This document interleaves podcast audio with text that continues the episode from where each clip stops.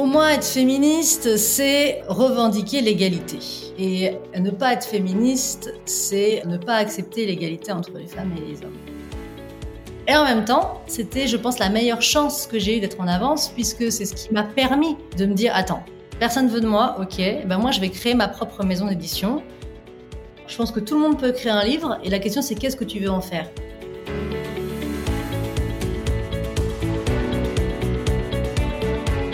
Changer le monde, ça passe par changer la place des femmes et mettre en lumière les rôles modèles qui façonnent notre époque en créant une nouvelle économie. Chaque jour, des femmes incroyables entreprennent et définissent leurs propres règles du jeu. Et je rêvais de comprendre comment elles ont fait. Hello, je suis Delphine Barnavon, coach de CEO et hôte de ce podcast. Bienvenue sur Powerful Club, le podcast qui décrypte les meilleures stratégies business de celles qui ont monté leur boîte. Si toi aussi, tu as une idée folle à laquelle personne ne croit à part toi, alors abonne-toi, parce que tu n'es qu'à un pas de changer le monde et qu'on compte bien te filer nos meilleurs conseils pour y arriver.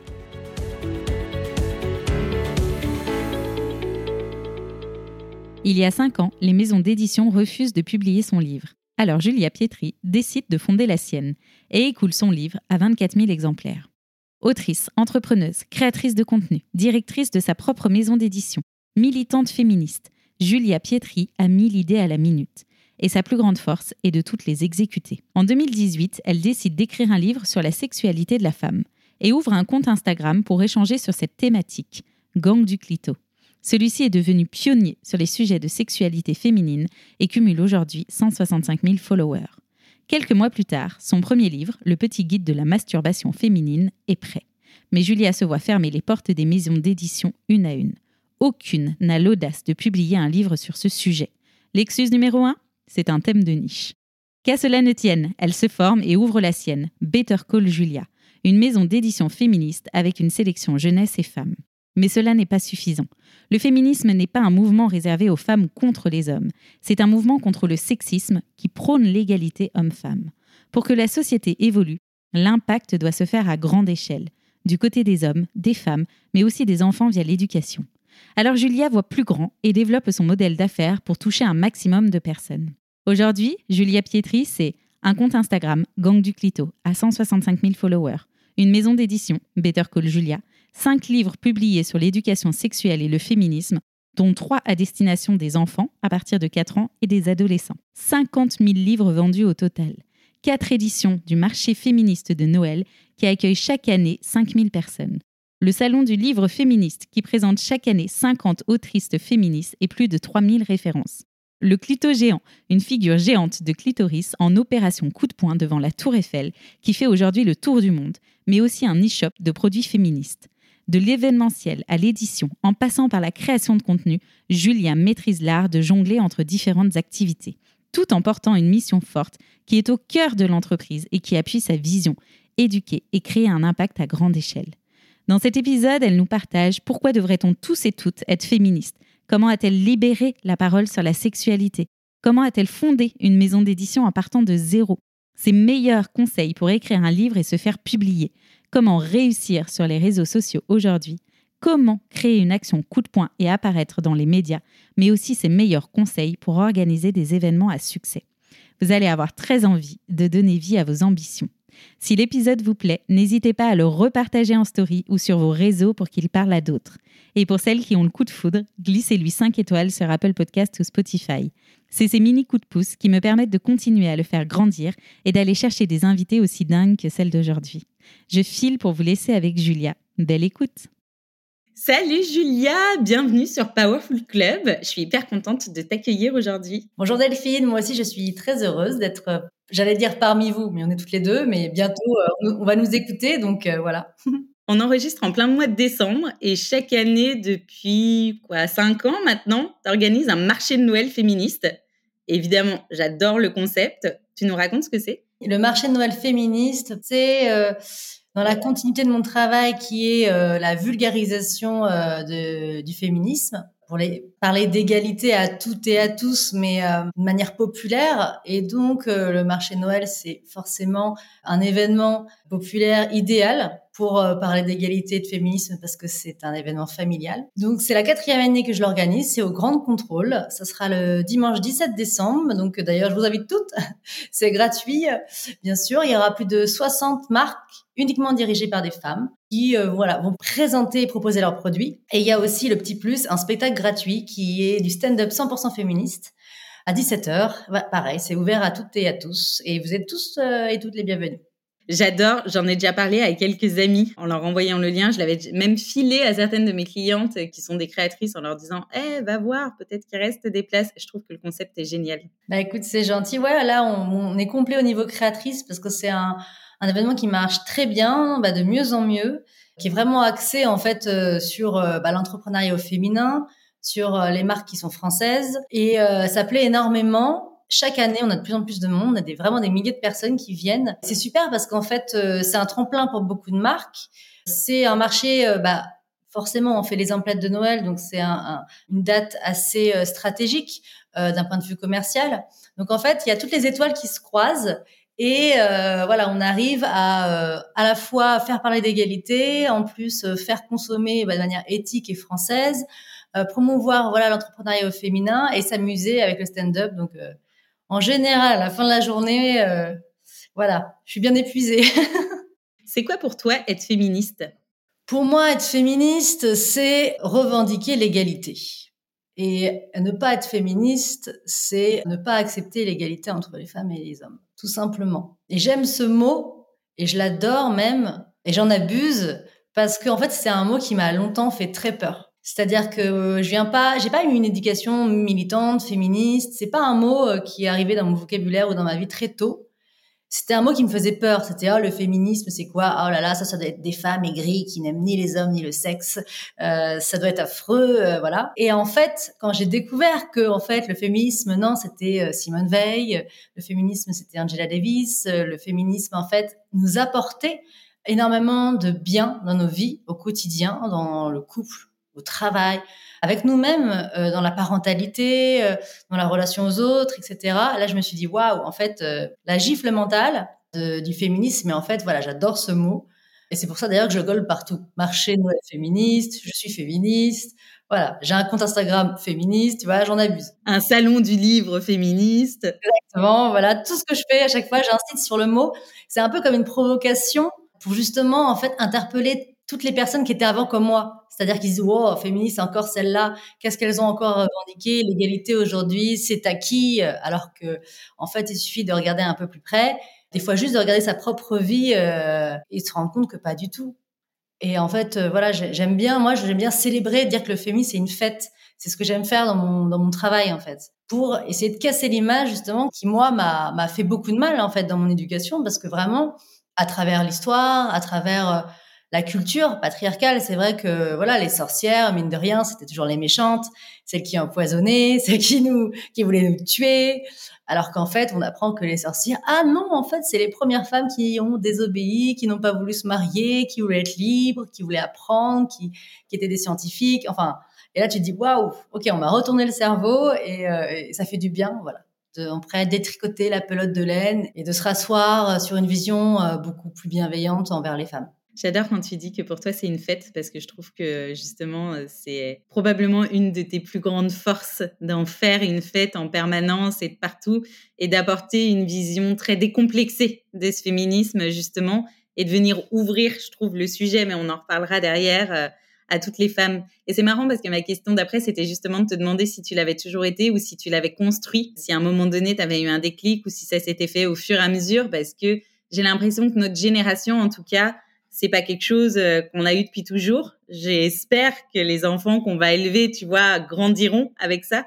Mais nous, j'ai plus l'impression que ça s'est construit effectivement sur le tard. Oui, je pense que notre génération n'a pas du tout eu une vulgarisation euh, du féminisme parce que, on va dire, le féminisme était présent dans les années 60, 70. Il y a, un, il y a eu un essor puisque c'est là qu'on a eu quand même la pilule, le droit à l'avortement, on est sorti de beaucoup de victoires féministes euh, puisqu'elles ont eu le droit de conduire, elles ont eu le droit d'avoir un compte en banque, elles ont eu le droit de voter. Enfin, donc il y a eu finalement avant nous beaucoup de victoires. Et puis en fait, euh, le fait d'avoir ces victoires, voilà, il y a ce qu'on appelle le backlash euh, en anglais, donc le retour de bâton en français. C'est un terme utilisé par Suzanne Faludi. D'ailleurs, son livre c'est Backlash, qui est sorti en 1980 en France d'ailleurs et que je conseille à toutes celles qui nous écoutent, qui explique qu'en fait, après chaque avancée féministe, on a un retour de bâton on a un backlash. C'est-à-dire que quand euh, euh, les femmes ont pu euh, aller à l'école dans des écoles mixtes et on a par exemple fait des écoles où il y avait les garçons et les filles, le backlash c'était ah oui maintenant que les filles sont avec les garçons, les femmes distraient les hommes et donc les résultats sont moins bons. Ah les femmes travaillent, ah oui, mais maintenant que les femmes travaillent, forcément, elles s'occupent mal de leurs enfants. Donc euh, voilà, toutes celles qui travaillent, en fait, les enfants sont malheureux. Ah, l'IVG. Ah oui, il y a l'IVG. Mais alors maintenant, les femmes ont une sexualité dépravée. Ce sont voilà. Et on est arrivé, je pense, nous, dans cette génération-là, de les générations de nos mamans, hein, de nos grand-mères, celles qui ont en fait finalement euh, ont un peu euh, eu la double peine puisqu'elles ont pu travailler, elles ont pu avoir un compte en banque, elles ont pu se libérer, tout en gardant la charge du ménage, la charge euh, d'être mère, euh, de la maison, des enfants. Donc c'était double peine, euh, on va dire. Voilà, elle travaillait et en plus elle s'occupait des enfants. Donc voilà, nous, je pense qu'on a cette chance d'arriver à l'ère MeToo et de pouvoir essayer de construire autre chose. C'est pas facile tout le temps, je te le dis. Non, il y a, il y a encore pas mal de choses à venir déconstruire. Je crois que ouais, on est au début parce qu'il y a, il y a la théorie, puis la déconstruction au quotidien. Et moi, je vois même, hein, je te parle de ma vie, de moi-même. Pourtant, je travaille vraiment la question. Euh, mon travail est lié au féminisme. Je me déconstruis tous les jours euh, un peu plus. Et chaque jour, il y a encore quelque chose. Je me dis, ah, c'était encore là, ça. Ah, ça, c'était encore en moi. Euh, beaucoup de misogynie intégrée. On a beaucoup, beaucoup de misogynie intégrée. Des pensées tout de suite où finalement, avec les lunettes du féminisme, je comprends. Je me dis, ah non, Julia, pas penser comme ça. Il ne faut pas penser comme ça. Déconstruis-toi encore un peu plus. Et c'est fatigant. Euh, c'est fatigant parce que, en fait, euh, je pense que la métamorphose du féminisme, encore une fois, c'est les femmes qui, qui la portent. C'est un travail émotionnel, c'est un travail psychologique, c'est un travail, euh, en fait, qui est une charge féministe que les hommes ne prennent pas suffisamment en compte. Euh, en fait, on parlait beaucoup de charge mentale en disant oui, bon, euh, euh, on expliquait un peu aux hommes que finalement le fait de penser à la liste de courses, ce qu'il va falloir acheter pour les enfants, l'organisation des vacances, etc., etc., c'était une charge mentale. Et en fait, maintenant, ils ont conscience, mais ils prennent pas non plus, voilà, le, bâton pour aller faire la métamorphose féministe. C'est toujours aux femmes de se dire, tiens, attends, regarde, dans notre couple, les femmes qui disent, tiens, regarde au travail, D'ailleurs, souvent, c'est les femmes qui disent tiens, il faut aller voir un psychologue. C'est les femmes qui vont faire le travail euh, à la place souvent des hommes. Et donc ça, je trouve ça un peu dommage. Donc j'aime bien travailler ce terrain-là, bah, de manière bienveillante, parce que pour pour les inclure en fait de plus en plus dans le féminisme. Et moi, j'essaie d'inclure les hommes. Et je me dis, je leur dis souvent, mais le féminisme n'est pas contre les hommes, c'est contre le sexisme. Et je pense que c'est une phrase qui leur fait du bien. Parce que voilà, souvent ils ont pas, oui, mais les féministes, il y a le mot femme, oui, et bien alors dans humain, il y a le mot, euh, enfin dans le mot euh, humanisme, humain, euh, les droits de l'homme. Bon, on parle bien de nous toutes, de nous tous. Donc finalement, s'il y a un mot qui commence par le mot femme qui veut parler à tous, tu vas pas nous emmerder, hein, tu vois. Il y a un moment, c'est bon. Tu vas nous laisser au moins quelques racines étymologiques, merde, voilà. Mais c'est vrai, il y a un sujet, mais j'ai l'impression aussi que ça vient de l'éducation et je me dis que du coup, enfin, tu vois, je sais plus, la dernière fois, on en parlait avec une autre personne et on se disait, je crois que ça fait moins de 60 ans que on a le droit d'avoir notre propre compte en banque. Donc en fait, c'est quand même assez récent. Et moi, je vois dans notre génération de mères, t'en as effectivement qui ont commencé à travailler, mais t'en avais encore beaucoup qui étaient maman au foyer et finalement qui ont eu ce modèle-là. Je me souviens, moi, ce qui m'avait le plus marqué, c'est quand on a eu un enfant, où avec mon mec, j'avais vraiment l'impression que pour le coup, on était 50-50, et où là, tu te perces, tu, tu te rends compte qu'il y a plein de petits trucs, genre les rendez-vous médicaux de l'enfant, tu vois, où instantanément, les gens pensent que c'est la maman qui va y aller, tu vois. Et en fait, à un moment donné, je dis à mon mec, mais pourquoi j'irais aux rendez-vous médicaux, tu vois? C'est 50-50. T'en fais un, j'en fais un. Et en fait, il me dit, mais carrément, t'as raison, mais c'est vrai que moi, ma mère m'a toujours emmené chez le médecin quand j'étais gamin, tu vois. Ça a toujours été elle. Et donc, du coup, bah, dans mon image et dans ce que j'ai construit, bah, c'est la maman qui emmène L'enfant au médecin. Bon, bah, du coup, euh, maintenant, c'est la maman et le papa. Ah, Mais tu vois que c'est des. quand tu dis c'est une charge et c'est à la femme de venir un peu combattre ces sujets en permanence, c'est vrai. Parce qu'il y a eu ce truc de dire, bah, en fait, euh, non, quoi. Et même à l'école, souvent, euh, bah, quand si l'enfant est malade, ils vont appeler plus la maman que le papa. Mais on parle pas la crèche systématiquement. Ils te demandent les deux numéros et t'es là, appelez le papa, s'il vous plaît. on a encore un peu de boulot sur le sujet, mais ça bouge et euh, de toute façon, il va, il va falloir encore du boulot pendant quelques années, de longues à mon avis, avant que ça devienne quelque chose, euh, j'espère, un jour d'acquis. Ouais, bah tu sais, comme tu dis, là, en fait, faut se rendre compte que ouais, les 50 dernières années, on a eu autant d'avancées que lors des 2000 dernières années pour le droit des femmes. Donc en fait, tout ça, c'est très nouveau. Comme tu dis, nos grands-mères n'avaient pas le droit de vote, nos grands-mères euh, n'avaient peut-être pas leur propre compte en banque, elles n'avaient pas le droit d'avorter. En fait, dans nos lignées de femmes aujourd'hui, on est encore les premières à quelque chose quand on y pense. Et ça, je trouve ça très beau. Et c'est intéressant de se poser la question, dans ma lignée de femmes, je suis la première à quoi? Est-ce que je suis la première à travailler? Est-ce que je suis la première à être entrepreneur? Est-ce que je suis la première à avoir avorté? Est-ce que je suis la première à avoir choisi mon mari? Est-ce que je suis la première à avoir choisi là où j'habite? Enfin, Il y a tellement de choses où on peut être les premières. Et euh, je trouve ça beau parce qu'en fait, ça, ça nous fait du bien parce qu'on c'est tellement parfois difficile de se rendre compte que finalement c'est pas si loin et qu'en fait ah euh, voilà je, putain je suis la première finalement à avoir divorcé. Bah hop c'est aussi en quelque sorte euh, ça peut être vu voilà comme une avancée parce que dans sa lignée de femmes elles, n'ont pas toutes eu ce choix là. Et c'est de se dire aussi qu'est-ce qu'on a envie de faire avec ça, avec le fait qu'on peut être les premières à changer quelque chose? Et qu'est-ce qu'on a envie de faire avec presque. C'est à la fois une responsabilité, je trouve, et en même temps, ça peut être un cadeau selon la manière euh, dont on le voit, en se disant que justement, on peut construire euh, d'une manière différente.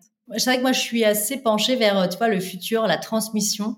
Du coup, je me suis intéressée un peu à l'histoire du droit des femmes, l'histoire des femmes. Et vraiment, le backlash est très présent. Et donc, ça fait des courbes. Ça, voilà, c'est au devant de la scène et puis ça disparaît et ça revient. Et là, en fait, je me dis que voilà, là, on est dans une ère où on en parle, mais il se peut très bien que dans 20 ans, 30 ans, on en parle beaucoup moins. Et donc, en fait, euh, c'est pour ça que d'ailleurs, moi, je travaille sur plein de choses pour transmettre, que ce soit des livres, des livres pour enfants. Enfin, peut-être que voilà, tu veux en parler après. Mais je trouve ça très important de, de finalement euh, directement apporter aux générations futures ce que nous, on n'a pas eu. Parce que, mine de rien, quand tu as un Big Bang féministe à 30 ans, tu as quand même bah, 30 années à déconstruire. Et ça met du temps et parfois c'est difficile. Je pourrais parler féminisme avec toi pendant des heures. Bon, c'est bien le problème parce que ce podcast est quand même censé parler aussi de ton business. En tout cas, je crois que c'est un des sujets qui intéresse, même si je suis persuadée qu'on a embarqué pas mal d'auditrices sur ces sujets-là et qu'elles doivent être en train de se dire, OK, moi, je suis la première dans quoi et euh, qu'est-ce que je peux amener avec ça? Je trouve cette image hyper belle, je vais la garder. Le féminisme, c'est presque le point de départ finalement de ton aventure entrepreneuriale, puisqu'en 2018, tu décides de publier, en tout cas de commencer à écrire le petit guide de la masturbation féminine. Et à ce moment-là, tu décides d'ouvrir un compte Insta en te disant, pour pouvoir échanger avec les personnes suite au premier questionnaire que j'ai fait, je vais ouvrir un compte Insta, comme ça vraiment, euh, on peut se parler et tu ouvres Gang du Clito. Aujourd'hui, Gang du Clito, c'est 168 000 followers. Est-ce qu'à cette époque, tu imaginais que ça pouvait prendre cet impact un jour? Alors là, pas du tout. D'une part parce que j'étais pas du tout réseaux sociaux, d'autre part parce que c'est pas ce que je cherchais. Mais vraiment, euh, à ce moment-là, euh, ça m'est tombé dessus, vraiment euh, comme une bonne chose. C'est-à-dire que je pense qu'il y a des fois, les étoiles s'alignent et tu fais quelque chose, c'est la bonne chose au bon moment qui intéresse les personnes autour de toi. Et moi, c'est vrai qu'à ce moment-là, en 2018, je continuais en fait ma métamorphose féministe et le, clitoris et le plaisir des femmes m'intéressaient beaucoup parce que justement j'étais hyper complexée par euh, toutes ces questions.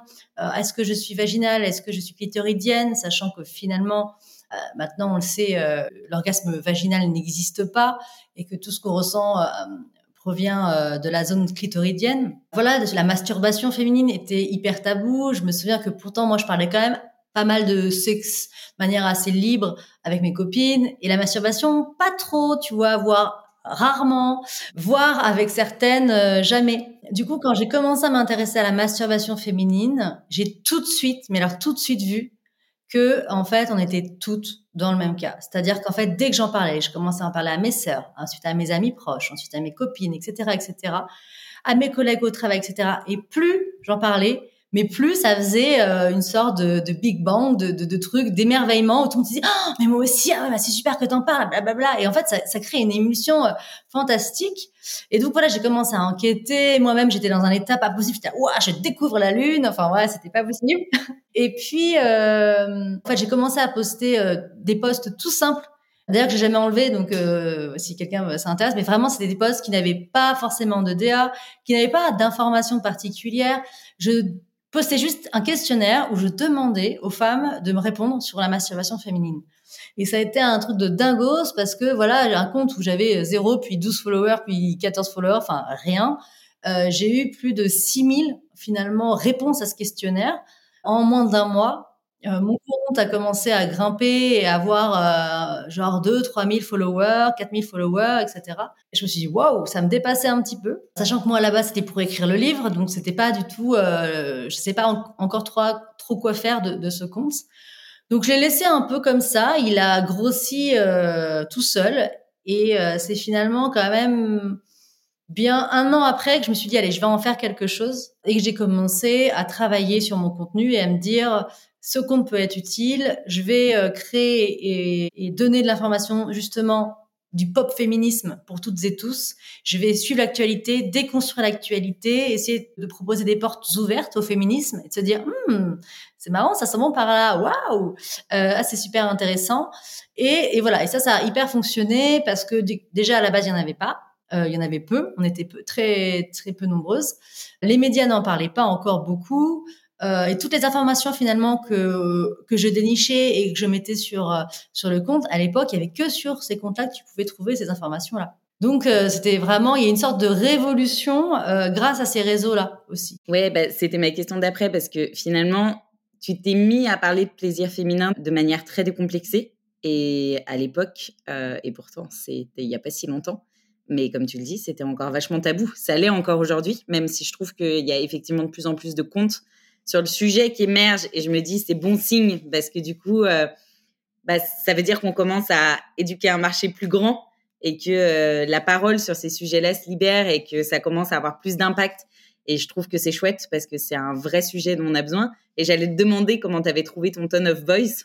Tu vois, comment tu avais alimenté ce compte et tu as répondu, euh, as répondu toi-même puisque finalement, euh, c'est le fait que tu sois sur un sujet qui quelque part soit novateur, en tout cas de la manière dont toi tu l'amenais, qui fait que euh, ça a fédéré de ouf parce que euh, des milliers de femmes se sont reconnues là-dedans en se disant putain mais enfin quelqu'un me parle. Ouais, je pense que c'est ça. On était peu nombreuses. Il y avait Camille il y avait June de Jouissance Club.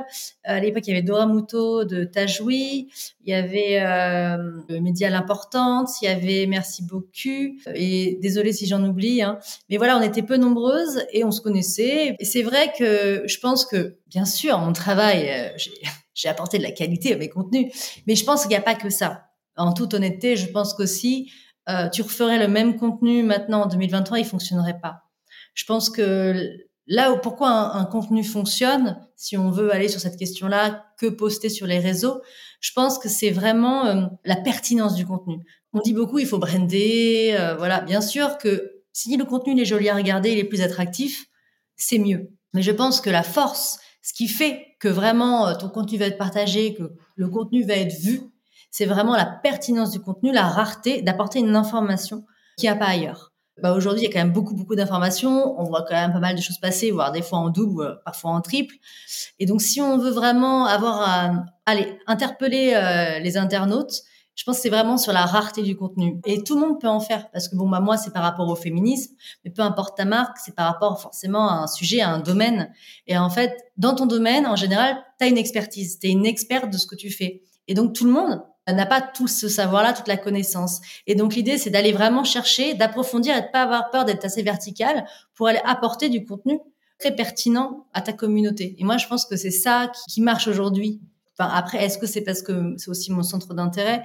Mais moi, par rapport au compte, si on parle vraiment réseaux sociaux euh, des gens que je suis, c'est vraiment des gens qui vont apporter un contenu exclusif, un contenu qui soit vraiment en adéquation avec eux-mêmes, Moi, je pense à Camille Etienne, euh, que je, je, suis beaucoup sur les réseaux, qui est aussi une femme qui entreprend énormément de choses d'ailleurs, donc ça va avec le podcast. Pourquoi il y a autant de trafic et autant d'émulsion par rapport à son contenu, c'est parce que aussi c'est à la croisée de, de, de, ce qui se passe aujourd'hui. Tu vois, c'est, rien ne se passe par hasard. C'est qu'en fait déjà, elle parle très bien, elle a un discours hyper pédagogique, hyper explicatif, et en plus, c'est vraiment l'actualité du moment. C'est-à-dire que c'est ce qui intéresse les gens. Et en fait, je pense que c'est ça, c'est comment. Alors là, je parle bien sûr d'une actualité mondiale, donc euh, bon. Mais par rapport, je pense à l'entrepreneuriat, c'est ça, c'est comment réussir à capter, en fait, à lier ce qu'on fait et pourquoi c'est important et l'expliquer par rapport au moment présent. Ouais, donc il y a presque une analyse de la tendance, enfin pas de la tendance du marché, mais pour toi, c'est vraiment une espèce de synergie entre qui tu es, qui fait ta force, ton sujet d'expertise, et du coup, tu recommandes de vraiment aller le creuser et de pas rester en surface pour justement amener quelque chose de différenciant et de le relier finalement à ce qui se passe actuellement. Il y a, une notion de timing aussi dans ce que tu dis. C'est le fameux product market fit qu'ils disent dans les startups, mais finalement, c'est un peu ça, c'est d'arriver au moment où ton marché est prêt à entendre et à saisir ces informations. Alors ouais, toi tu parles, ça que tu parles de marché, moi je parle de communauté, mais je vois ce que tu veux dire. En tout cas sur les réseaux, pour moi oui, il y a un timing, et ça je suis sûre parce que je l'ai testé. C'est-à-dire que si tu veux, j'ai pris des posts qui marchaient très bien à une époque pour les reposter. Par exemple, des fois je faisais les best-of pour les vacances, ou tu vois pendant que l'entreprise est en vacances, ben voilà, je fais quand même une programmation avec des best-of qui marchaient très bien à un moment et qui ne marchaient plus après. Ou inversement, des posts qui ne marchaient pas du tout avant et je les ai repostés qui marchaient du feu de Dieu, je n'ai pas compris. Et c'est le même contenu. C'était exactement la même, euh, la même légende. Euh, c'était sur le même, euh, du coup, le même compte. Et c'était juste que le timing avait changé. Parce que soit les gens étaient enfin prêts à entendre ce contenu-là. Donc là, je parle pour le féminisme. C'est-à-dire que des fois, j'avais creusé, creusé, des fois un petit peu trop. Donc c'était un contenu peut-être qui était assez illisible encore pour ma communauté, justement, pour démocratiser l'égalité. Puis un an après, elles étaient prêtes. Donc elles ont fait, ah ouais, paf, ça, ça a fait tilt. Et puis euh, d'autres où justement, c'est bon, on l'a vu, on l'a passé, repassé, repassé. Ça, cette information, on la connaît. Euh, voilà. Donc finalement, ton compte évolue en même temps que ta communauté aussi, ou inversement, quoi? Ah ouais, totalement. Bah en fait, mon compte, il évolue par rapport à moi. Déjà, après ça, c'est un, parce que c'est ma façon de travailler, c'est-à-dire que je suis toujours partie de moi. Je suis mon propre cobaye.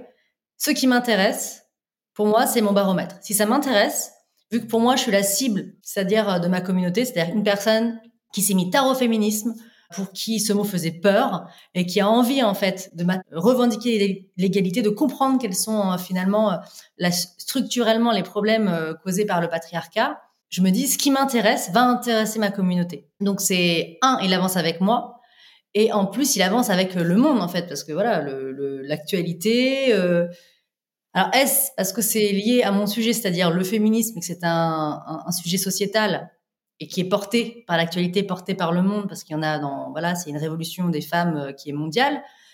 En même temps, je ne pense pas parce que tout peut être attaché au monde. Enfin, je veux dire, il y a personne qui est euh, sur une autre galaxie à faire à vendre ses petits produits avec les petites martiennes.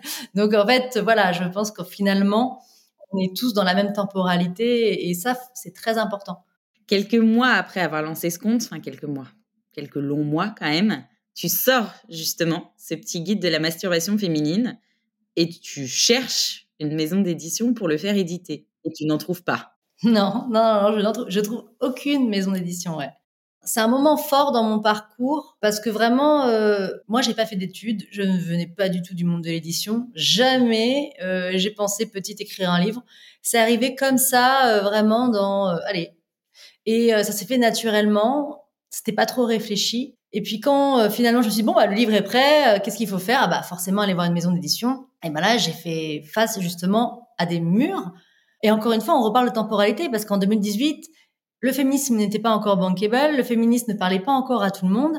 Et du coup, un livre sur le plaisir féminin, mais on me dit toujours, bah non, bah non, mais non, madame, écoutez, masturbation féminine, il y a un peu trop de consonnes dans ce mot. Mais non, madame, mais comment voulez-vous qu'on place ça dans les librairies? Mais non, madame, etc., etc. On me faisait des refus total. Parce que j'étais encore une fois trop en avance, tu vois ce que je veux dire? Et en même temps, c'était, je pense, la meilleure chance que j'ai eue d'être en avance, puisque c'est ce qui m'a permis de me dire, attends, personne veut de moi, ok, ben moi je vais créer ma propre maison d'édition, et puis allez vous faire foutre, que ça marche ou que ça marche pas, ce livre existera. Et moi, à ce moment-là, je n'avais qu'une envie, c'est qu'il existe. Et au moins, si c'était juste pour une femme, deux femmes, dix femmes, j'avais envie tu vois, qu'elle puisse le lire.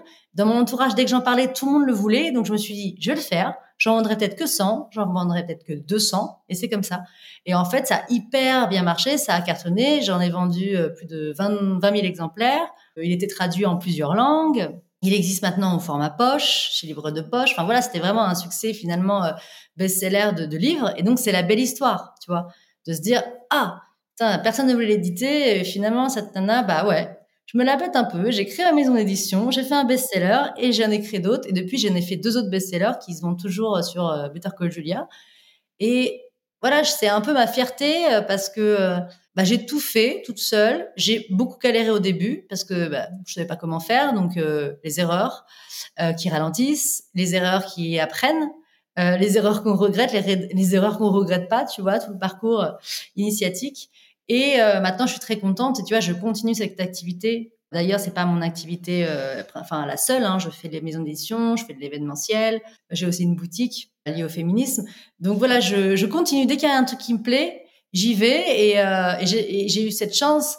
Mais tu vois, là, je me la pète un peu parce que, pour être honnête, j'ai quand même foiré deux boîtes avant. C'est-à-dire que c'est pas, je suis pas réveillée et en fait, les choses ne marchent pas non plus comme ça, juste comme par magie quand, je te parle vraiment de la temporalité, c'est-à-dire que j'avais fait des deux de boîtes avant. Euh, une boîte où je faisais du tourné-monté de la vidéo qui a, pas marché. Après, j'ai fait une autre boîte euh, qui était des préservatifs pour les femmes, mettre en avant le préservatif euh, pour les femmes, parce que c'était encore à l'époque où c'était toujours les mecs qui avaient ça dans le portefeuille et c'était l'idée de toi aussi tu peux en avoir, tu peux te protéger, tu peux le proposer, etc. C'était trop tôt. Donc finalement, j'ai galéré, galéré, mais en fait, personne n'était prêt encore à attendre ce discours-là. Bon, voilà, finalement, ça m'a amené à autre chose. Après, je me suis remis à, mon compte à faire de la communication. Après, je me suis mis à faire de la communication militante, faire de la communication féministe, et hop, je suis arrivée là-dessus. Donc, pour te dire que voilà, c'est le chemin. Euh, et pourtant, voilà, pas d'études, foirée de boîte, et après, hop, il y en a une qui marche. Et je pense que c'est grâce à tout ce parcours, et en plus, à cet alignement temporel. C'est-à-dire que cette fois-là, j'étais en accord avec mon époque, quoi. Ce que je proposais, eh ben, euh, c'était, euh, c'était attendu. Et concrètement, comment on lance une maison d'édition? Enfin, je veux dire, tu as l'idée, tu te dis, allez, c'est bon, moi j'y vais, personne veut de moi, je lance la mienne. T'as jamais fait d'édition de ta vie. Comment t'as fait? C'est toujours ma question de ta première étape. Je pense que tout le monde peut faire, vraiment. Après, le secteur du livre, c'est un secteur très traditionnel. En fait, il y a des procédures, des process bien particuliers. Tout simplement parce qu'il y a le syndicat de la librairie que la librairie, c'est vraiment un corps à part entière les librairies indépendantes, le marché du livre, l'économie du livre. Pour être distribué en librairie, c'est pas comme pour être distribué dans une boutique. Il faut avoir un distributeur. Euh, le, tu vois, le livre, euh, il a une législation bien à lui. Il a un ISBN. C'est quoi un ISBN Le code barre du produit, c'est l'ISBN du livre. Donc euh, voilà, il faut, c'est des dépôts légaux, etc. Donc c'est pas compliqué. C'est juste qu'il faut vraiment, voilà, euh, connaître bien la procédure. D'ailleurs, pour ça que j'ai lancé euh, aussi à côté, je fais du, coaching pour justement celles et ceux qui veulent s'auto-éditer. Donc, je fais un accompagnement parce qu'il suffit pas d'écrire le livre, mais après, il faut réussir à, pouvoir euh, le distribuer, le commercialiser, etc. Euh, je fais des formations par rapport à ça euh, en, visio. Et c'est vrai que comment on fait, c'est voilà, c'est euh, bon bah déjà il faut écrire le livre. voilà, il faut avoir envie d'écrire le livre. Ensuite, il faut l'écrire, il faut réussir à l'écrire. Voilà. Après, il faut avoir une petite idée du format. Donc, c'est-à-dire, euh, bah voilà, est-ce que tu veux faire un livre de poche, est-ce que tu veux faire un livre en couleur, est-ce que tu veux faire un livre qui fait un, du A4 ou tu veux faire un petit livre? Et après arrive euh, justement le coût de fabrication et là tu te dis, je veux faire un petit livre en noir et blanc, voilà. Et ensuite, c'est voilà l'étape de la fabrication, trouver un distributeur pour être dans le réseau librairie, euh, faire tout ce qui est dépôt légal, ISBN, etc. pour que ton livre soit catégorisé à la BNF comme euh, voilà un livre qui existe, parce que tout livre publié doit être déposé à la Bibliothèque nationale de France. Euh, avoir un prix unique, et c'est la grande difficulté du livre, puisque on le sait, enfin, toutes celles qui sont dans le retail ou dans le produit savent que un produit, bon, bah, tu le vends, par exemple, 10 euros sur ton site. Euh, mais si des revendeurs euh, veulent t'acheter ton livre, bah, tu vas leur faire un prix revendeur pour que eux-mêmes puissent le vendre 10 euros ou un peu plus cher sur le site, ça dépend où d'ailleurs. Et alors que le livre, c'est le prix unique. C'est-à-dire qu'en fait, euh, ton prix, il sera le même partout. Euh, donc, euh, il faut vraiment penser à ça euh, lors de la conception parce que si tu fais un livre, tu dis oh c'est bon j'ai une petite marge. Oui, mais une fois que tu veux mettre dans les librairies, t'as pas de petite marge parce qu'en fait euh, ils peuvent par exemple même si c'est euh, un autre magasin par exemple, tu vois euh, où tout est plus cher ou par exemple des fois il y a des suites ils sont à 35 balles quelque part et puis ils sont à 20 balles à un autre endroit mais c'est les mêmes. Là le livre tu peux pas. Donc la marge ne bougera pas. Donc ça c'est aussi une particularité. Et après, euh, voilà, bah, faut être bon en com, puisqu'il faut arriver à promouvoir son livre, à la sortie du livre, et le faire vivre après euh, de nombreuses années avec des dédicaces, des conférences, etc. Je pense qu'il y a deux manières en fait. Soit tu veux vivre de tes écrits et tu veux en faire ton, activité principale, je te conseille de te mettre en auto-édition. Tu auras plus de chances d'en vivre. Si par exemple tu as une autre marque et qu'en fait c'est un complément, c'est une visibilité, c'est-à-dire que c'est pour parler de toi en tant que fondatrice, c'est pour parler de ton métier, c'est pour parler de ta marque et que c'est un produit en fait de com, euh, mais qui est pas fait pour te ramener un revenu euh, majoritaire, je te conseille de passer par une maison d'édition. Parce que du coup, dans ce cas-là, tu auras à l'écrire, tu auras beaucoup moins de marge de manœuvre, ils vont quand même plus formater ton produit, etc. Mais tu n'auras pas à investir dans, dans le livre. Euh, ils géreront le distributeur. Et toi, tu pourras toujours acheter des livres à, on va dire, prix auteur, ce qu'on appelle comme prix revendeur, et les revendre sur ta boutique ou euh, lors de tes événements. Donc en fait, voilà, ça dépend vraiment, je dirais, ce que faut vraiment penser à ce qu'on veut faire. Comment tu as appris tout ça? Parce que j'imagine qu'il y a une sacrée flopée de termes juridiques au départ. Comment j'ai appris tout ça? Mais alors vraiment, euh, parce que j'ai pas peur euh, de me tromper en fait. J'ai pas peur de l'échec, tout simplement. Je pense que les, je me suis bien vautrée dans ma vie avant pour me dire qu'en fait, ah, ça fait plus peur que de mal en fait ok, je me suis vautrée, mais bon, en fait, euh, c'est pas grave. Au contraire, euh, ça m'a fixé un cap, euh, ça m'a appris des choses. Donc, en fait, j'ai pas peur de de pas savoir. J'ai pas ce syndrome de l'imposteur là, de me dire ah non, j'y vais. Bon alors, est-ce que à cette époque-là, je sais pas, hein, c'était il y a déjà 5-6 ans, c'était différent. Par exemple, quand j'ai voulu me faire référencer à la Fnac, je me suis pas dit aïe aïe aïe, j'ai regardé sur LinkedIn, j'ai fait directeur de la Fnac France, je vais écrire un message et euh, deux semaines après, euh, voilà, j'étais à la Fnac et euh, c'est bien passé, tu vois. Je ne pense pas que ça marche à tous les coups, mais ce que je veux dire, voilà, il n'y a, a, pas de façon de faire. j'ai des amis libraires aussi qui m'ont beaucoup aidé. Parce qu'au début, j'étais dans quelques librairies et puis c'est eux qui m'ont dit, bah, en fait, c'est pas du tout comme ça que tu fais. tu peux pas faire du dépôt vente, sinon ça va être fatigant et chronophage. Il faut que tu passes par un distributeur. Alors voici, regarde nous en fait, voilà, dans l'édition, tu as plusieurs choses. Tu passes par soit Electre, soit par Dicite. Enfin, il y a différents sites on a genre deux trois principaux hein, pour toutes les librairies de France. Il faut que tu sois là, il faut que tu sois distribué par euh, par eux, etc. Donc euh, voilà, c'est la sortie de mon premier livre. N'est pourtant c'est une réussite commerciale, mais d'un point de vue professionnel, c'était pas du tout une réussite. Je pense que j'aurais pu encore faire mieux si j'avais été une pro. Pour te dire, j'ai sorti le livre, il a été en comme j'ai pas su, on va dire euh, le stock qu'il fallait fabriquer, j'en ai pas fait assez. Donc, je pense que voilà, le premier, en deux semaines, il était en rupture de stock, ce qui fait qu'au moment où tu es au summum, où tu vois, tu es au top sur Amazon, au top à la FNAC, et c'est ça qui va générer tes ventes parce que tu vas être proposé, mais il y en a plus pendant trois mois. Donc, voilà, donc là, tu refait, etc. Tu reviens. Tu remets deux mois à, revenir au top des ventes. Et puis là, tu encore plus de stock. Et puis au début, donc euh, c'est ça. Puis au début, les librairies veulent me commander, mais moi, euh, je leur dis non. Mais bêtement, parce que je me suis dit, au début, je ne connaissais pas l'économie du livre et je me suis dit, mais pas besoin des librairies, c'est bon, je vends en ligne. Qu'est-ce que je vais m'emmerder avec les librairies? Grosse erreur.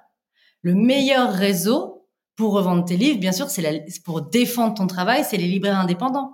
Et moi, je n'en avais aucune idée. Et donc voilà, six mois après, je leur réécris, je leur dis non, en fait, désolé, je suis ok, je vais vendre mon livre chez vous. Et je me rendais pas compte de la chance que j'avais finalement que les libraires viennent toquer à ma porte pour avoir mon livre. Parce qu'en fait, ça arrive pas tous les jours. Euh, j'ai sorti cinq livres, c'est pas pour les cinq livres que des libraires sont venus me demander mon livre. Donc voilà, c'est des, des, bêtises, euh, de d'idiotie, de, de, de, de non-connaissance des choses. C'est-à-dire que quand tu as direct un succès, tu penses que c'est juste euh, tout le temps facile, alors que pas du tout. Non, non, c'était juste que là, j'avais eu cette croisée des étoiles qui m'a mis un voilà un bon coup à d'épaule pour me hisser. Et heureusement, grâce à ce succès, j'ai pu me planter. Et le plantage a fait que voilà, ça a minimisé sûrement mon, succès, euh, on va dire commercial, mais comme il a bien marché quand même, euh, voilà, je pense que et je regrette pas du tout, euh, je regrette pas du tout mes erreurs. Voilà, maintenant je sais que je suis professionnelle. Quand je sors un livre, c'est carré. j'ai plus ce problème de rupture de stock. Enfin voilà, on avance quand même, tu vois. Bah, de toute façon, c'est toujours quand on fait qu'on apprend, mais c'est passionnant parce que c'est une industrie. Je trouve justement, c'est une de mes passions dans ce podcast, c'est d'aller chercher des industries qu'on n'entend pas souvent dans des podcasts business, donc que personne ne connaît, à part vraiment les personnes qui sont très spécialisées dans ce domaine-là.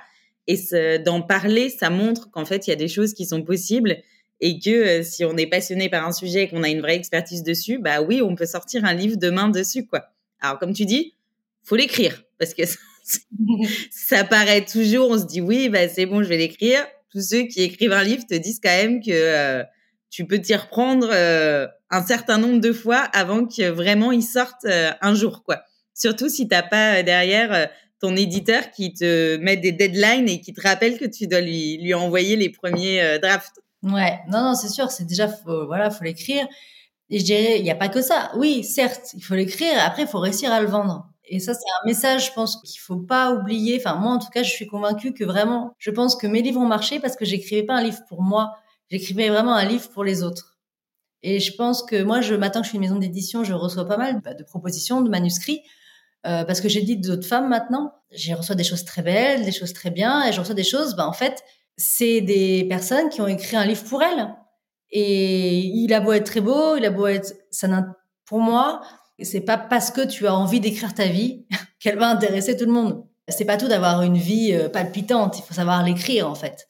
Euh, des vies très ennuyeuses qui peuvent faire des, des livres palpitants, voilà, c'est ça n'a pas forcément à voir avec le vécu l'écrit c'est un art, il faut pas oublier. Voilà, c'est donc je pense que c'est voilà savoir l'écrire, prendre son temps. Je pense que tout le monde peut écrire un livre et la question c'est qu'est-ce que tu veux en faire? Parce que en fait, écrire un livre pour soi-même c'est très bien.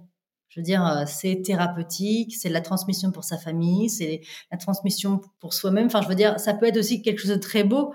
On n'est pas tous obligés de vendre des livres. C'est comme il y a des gens, ils dessinent, c'est pas pour autant qu'ils veulent tous vendre leurs dessins. Je veux dire, en soi, l'écriture, et salvatrice. Donc, je pense qu'il faut pas s'empêcher d'écrire. Et je pense qu'à un moment où on a envie de le vendre, bah, je pense que c'est parce que voilà, on l'a écrit pour les autres. Et parce qu'on on pense que ça va apporter quelque chose. Alors, des fois, c'est présomptueux, des fois, on se trompe, des fois, les gens ne sont pas là, des fois, on n'est pas au rendez-vous, peu importe. Voilà. Je pense que si on n'a pas cette volonté de pas s'embêter à, vouloir publier un livre, autant juste euh, le publier pour soi. Maintenant, il y a beaucoup de maisons d'édition en ligne qui font ça, même Amazon, tu peux publier ton livre, tu écris quelque chose, tu le publies, c'est comme un album photo et tu l'as. Euh, donc je pense que ça, c'est faut bien faire la part des choses. C'est-à-dire, est-ce que c'est du loisir est-ce que c'est professionnel? Ça allait être ma prochaine question, parce qu'effectivement, ma... je fais que d'anticiper tes questions. tu les anticipes depuis tout à l'heure. à chaque fois, je me refais le fil, je me dis bon, ok, celle-là, elle a déjà répondu.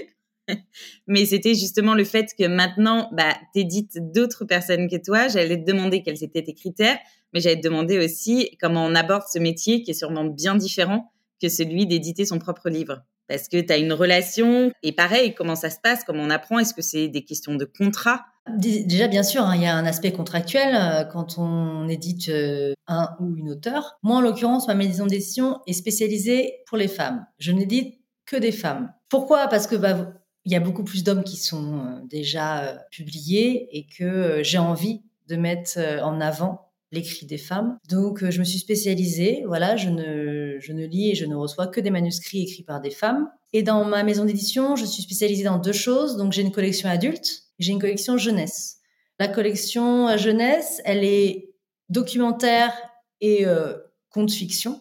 Documentaire spécialisé dans l'éducation sexuelle, le consentement. J'ai un livre sur la puberté justement pour remettre la notion d'égalité dans l'histoire de la puberté parce que bah, voilà c'est là qu'on se construit euh, et qu'on se pose beaucoup de questions on a beaucoup de complexes et si en fait on n'apporte pas des nouvelles clés des nouveaux codes à nos ados on n'a pas euh, fini de faire perdurer euh, le patriarcat dans nos vies comme tout à l'heure je parlais de transmission voilà j'ai une collection jeunesse c'est vraiment dans la transmission donc j'ai un des livres sur le consentement pour les enfants à partir de 4 ans sur la découverte du corps les émotions qui suis-je voilà, pour les ados, la puberté, euh, c'est quoi l'amour, les premières fois. Et j'ai aussi écrit, par exemple, la version féministe du Petit Prince, puisque si tu, voilà, je pense que tu l'avais remarqué, mais il n'y a aucune femme dans le conte du Petit Prince, donc dans le livre le plus lu au monde pour les enfants, il n'y a aucune femme. Et quand je l'ai relu, alors que j'adore ce livre, hein, mais je l'ai relu dans l'optique justement de me remettre dans l'imaginaire enfantin parce que je voulais écrire pour les enfants ça m'a interpellée. Je me suis dit, putain, mais il n'y a aucune femme dans ce livre, alors que c'est quand même un voyage interplanétaire, intergalactique quand même, pas une femme. Et du coup, voilà, euh, j'ai écrit La Grande Princesse, qui est la version féministe du Petit Prince, et euh, j'ai vraiment écrit les livres que j'aurais adoré avoir petite, c'est voilà, la grande princesse qui part à travers la galaxie euh, de sa planète parce que sa planète est trop petite, elle n'est pas à la taille de ses rêves, donc elle part trouver sa planète à la taille de ses rêves. Et sur chaque planète où elle s'arrête, elle va rencontrer des femmes qui, moi, m'ont inspiré de ouf dans ma vie. Donc, ça va de Simone Veil à Rosa Parks, Janis Joplin, Malala, euh, Chimamanda Ngozi, etc. Et à chaque fois, voilà, il y a une petite discussion euh, hyper belle, hyper naïve, et elle repart à chaque fois avec une notion hyper importante qu'il faut garder avec elle, euh, que ce soit la liberté, la rébellion, la créativité, l'éducation. Voilà. Bref, je me suis un peu emballée sur cette histoire, mais euh, du coup, voilà. Ça, c'est un peu euh, mes livres pour enfants. Et les livres pour adultes, euh, c'est plus des essais documentaires. Par exemple, il y a le Big Bang féministe. C'est un livre de Maud Blondeau, euh, qui c'est vraiment un guide sur justement euh, trouver son féminisme à soi. C'est-à-dire qu'aujourd'hui, il y a tellement, c'est tellement dans l'air du temps le féminisme qu'il y a beaucoup de femmes qui me disaient, mais en fait, waouh, c'est la nouvelle injonction. C'est-à-dire, euh, je vais me faire engueuler, je suis féministe, mais je m'épile. Oh, je suis féministe, mais j'aime bien faire à manger. Qu'est-ce que, enfin, avec des contradictions pas possibles qui sont juste bêtes, parce qu'en fait, on peut faire ce qu'on veut quand on est féministe. On peut garder ses poils, euh, enlever ses poils, cuisiner, euh, vouloir être femme au foyer, enfin, peu importe. Et donc voilà, Big Bang féministe, c'est un guide qui part de ça qui est euh, avec des petits exercices pour trouver ses limitations extérieures, ses limitations intérieures, essayer de trouver quel féminisme est le mieux pour nous. Voilà, il y a le petit guide de la masturbation féminine, donc là c'est plus axé sur le côté sexualité avec soi-même. Celles ceux qui euh, peuvent se retrouver dans ces ouvrages peuvent euh, envoyer à la maison d'édition euh, leur manuscrit. Et on fait des sessions tous les six mois et on répond et on en sélectionne. Voilà. Donc, tu écris des livres, tu as une maison d'édition, mais comme ça ne suffisait pas, tu as en plus de ça lancé, c'est-à-dire que quand on commence à chercher Julia Pietri sur Instagram, ou alors qu'on part de Gang du, du Clito, on arrive sur Julia Pietri. Puis après, on a Better Coalition. Et puis après, on a Merci Simone Club. Et puis on a It's Not a Bretzel. Et puis on a tous ces comptes-là qui sont tous cofondés ou fondés par Julia. Et c'est une espèce d'écosystème énorme. Et moi, j'adore parce que c'est comme si tu avais créé une espèce d'empire du féminisme. Et je trouve ça incroyable. Mais par contre, pour être entrepreneuse, euh, je sais que lancer plusieurs projets en simultané, il faut du temps. Il faut aussi des ressources euh, financières pour tenir le cap. À l'époque, du coup, tu as commencé parce que le pire, c'est que quand on regarde, tout s'est lancé quand même de façon assez simultanée. C'est-à-dire qu'entre 2018 et 2021, tu as quand même lancé euh, énormément de projets en même temps. Comment, à ce moment-là, tu faisais financièrement? Est-ce que c'était que tu avais de côté par rapport à tes anciennes activités? Tu avais encore une activité à côté qui te permettait de tenir et de venir investir dans ces projets-là? Bah, Pour être honnête, pas du tout. Déjà, j'ai toujours été entrepreneur. Donc, j'ai quasiment jamais été salarié à part euh, quelques stages euh, de jeunesse. Donc, le chômage, pour moi, euh, par exemple, cette sécurité-là, je ne l'avais pas. Donc, j'ai souvent été au, RSA. Même dans mes premières euh, sociétés, j'étais au RSA quand je me faisais pas de salaire. Quand j'ai liquidé mes sociétés, j'étais au RSA. Euh, donc j'ai souvent été au RSA. Ensuite, euh, j'ai commencé à, à réussir à, à, gagner ma vie. Donc euh, j'ai arrêté le RSA entrepreneur. Euh, j'étais freelance. Donc là, je me plus dans le service. C'est plus facile de commencer dans le service que de faire de l'achat-revente parce que euh, je m'étais foirée dans l'achat-revente et c'est plus compliqué de gérer un stock, d'avoir une trésorerie, etc. Alors que dans le service, si on s'y prend bien, on a de moindres frais. Donc j'ai commencé dans le service, à faire de la communication, faire du marketing.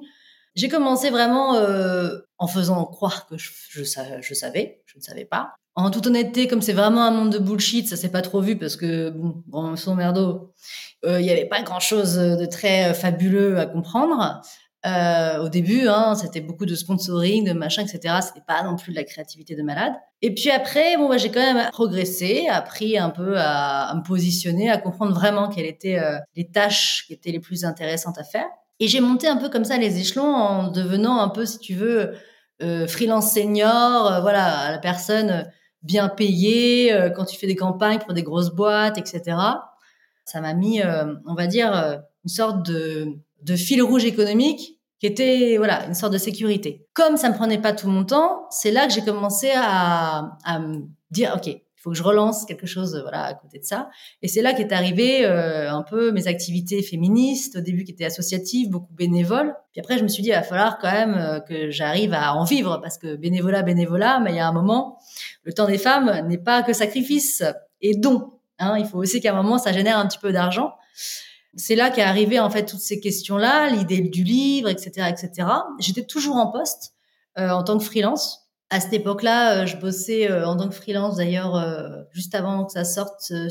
si on peut citer les marques, une marque s'appelle Neoness, une salle de sport, et je m'occupais du brand content, ce qu'on appelle de créer en fait voilà les campagnes pour aller faire du sport, on va dire, et se remettre en santé grâce à la course automatique dans les salles de sport. Bref, euh, équipe très sympa, mais voilà, c'était pas ça, je me voyais pas rester là-bas. Et puis, euh, je lance mon livre en arrêtant l'émission. Parce que tu sais, l'émission, souvent, bah, on prend pour trois mois, on prend pour un mois, on prend pour six mois, voilà. Là, je savais que à la fin du mois de février, euh, ma mission s'arrêtait et je comptais lancer mon livre en mars. Donc, en fait, j'avais cette sécurité-là. J'ai lancé mon livre, j'ai eu cette chance-là qu'il a marché tout de suite ce qui m'a permis de vraiment arrêter le freelance et de dire bon là il a marché donc déjà je sais que pour quelques mois je suis tranquille au fur et à mesure, j'ai en fait euh, voilà euh, trouvé le juste milieu entre la trésorerie, c'est-à-dire ok, j'ai reçu l'argent, je recommande. J'ai reçu l'argent, je recommande pour réussir à me stabiliser et pouvoir au bout d'un an, parce que c'était pas facile tout de suite, m'installer, faire une maison d'édition euh, carte sur table, pouvoir publier d'autres femmes, avoir de la trésorerie pour pouvoir faire des parutions et faire du réassort. Et je croise les doigts et tu vois là, je touche du bois Jusqu'à présent, je n'ai pas eu depuis à, refaire du freelance. Et si, bien sûr, un jour, euh, bah, écoute, l'activité euh, baisse et qu'il faut que je refasse du freelance, bah, je referai du freelance ou je ferai autre chose. C'est pas ça qui me fait peur. J'avais, voilà, je m'étais mis, je pense, j'avais deux, trois mois de côté, mais c'est vrai que je sais qu'il y a pas mal de gens, et c'est pas mal, hein, qui sont salariés et qui disent, bon, euh, je vais utiliser mon chômage pour être entrepreneur. Moi, vu que j'ai jamais été salarié, je l'avais pas, donc j'ai fait comme ça. Mais après, je pense que c'est pas mal parce qu'en fait, t'as pas le choix. T'y vas, quoi. Moi, je pense aussi que, bon, après, je vais pas parler au nom des autres, mais en fait, salarié, tu peux avoir une expertise salariée, c'est pas entrepreneur. C'est pas parce que voilà, tu fais tes salariés en com que tu vas être facilement euh, être entrepreneur en com. Je pense qu'il y a un bon chemin aussi à parcourir. Moi, je le vois à l'inverse, je pourrais plus être salarié. impossible. je pense que dans les deux cas, il faudrait me réapprendre à être salarié, tu vois. Mais euh, voilà, je pense que ça c'est important parce qu'en fait, euh, c'est totalement différent. Et je pense même que moi, si j'ai foiré des boîtes dans les premières, c'est que j'avais pris des coachs, j'avais pris des mentors, etc. pour essayer de me guider. Grosse erreur. Pourquoi? Parce que j'avais pris des coachs et des mentors qui étaient qui étaient pas du tout euh, entrepreneurs, qui étaient des gens qui avaient été salariés toute leur vie de grosse boîte et qui à la fin disaient bon bah moi j'ai bossé 30 ans dans le marketing donc je peux faire un peu de freelance pour te conseiller. Mais ils n'avaient jamais été entrepreneurs. Il avait travaillé pour Philips, il avait travaillé pour d'autres. Donc en fait ces conseils ne valaient rien. Il m'a fait faire des commandes énormes. J'ai vidé ma trésorerie en deux mois parce que je ne suis pas Philips. Donc en fait, si tu veux, si tu me conseilles de faire euh, tant de commandes, sachant que je débute et que je suis toute seule, c'est une très mauvaise idée. Bref, euh, maintenant je le sais, j'aurais jamais fait, mais sur le coup, voilà. Et donc pour te dire, voilà, il y a toujours ce gap entre l'expertise et l'entrepreneuriat. Et les gens qui sont dans des grands groupes, qui peuvent avoir une expertise très verticale sur un sujet, mais ils font que ça dans leur boîte. Et en fait, voilà, faut rester humble, c'est que, ok, t'es très bon là-dedans, mais tu fais, tu sais faire que ça avec aussi un budget qui est conséquent d'une société ou d'une PME qui n'est pas la même qu'un entrepreneur ou d'une entrepreneuse qui va commencer toute seule. Et voilà, moi, quand je fais du coaching, ça, c'est vraiment une valeur ajoutée parce qu'en fait, je sais comment faire avec rien. Et je trouve c'est important parce que moi, clairement, ma première boîte, elle a foiré. 50% parce que mes produits, c'était un peu de la merde. 50% parce que euh, mon coach était nul. Et puis parce qu'il connaissait pas ton milieu. Et effectivement, euh, l'entrepreneuriat, quand tu débutes, t'apprends à faire euh, plein de choses avec très peu de moyens et t'apprends à ce que ce soit pas parfait en plus de ça et à lancer quand même. Ah oui, il était sympa, mais il était pas, il était pas, c'était pas un bon conseiller. Quoi. Bah, en tout cas, pas pour ton domaine. Non, mais c'est pas une question de domaine, là, c'était vraiment une question d'échelle. Qu'il avait géré toute sa vie euh, des gros budgets, une grosse boîte, et qu'il pensait du coup que c'était pareil. C'est marrant, j'en discutais avec une ancienne de mes alternantes euh, cet après-midi, où je disais, euh, moi j'ai fait gros groupe, et puis je suis passée à la fin, avant de me lancer dans l'entrepreneuriat, j'étais dans une PME. Et je pense vraiment que ça m'a fait une espèce de transition, parce que bah, PME, t'as pas les mêmes budgets qu'en grand groupe. T'as pas non plus le même euh, niveau de strat, tu vois. T'as pas besoin d'aller faire valider par 15 personnes le truc. En général, il faut que ça sorte pendant trois semaines. Et donc, du coup, je pense que ça m'a fait une espèce de transition. Je me dis, mais je me serais lancée directement après les grands groupes où on t'apprend à bosser un an et demi sur le même sujet et à le faire valider par 15 personnes avant de te lancer.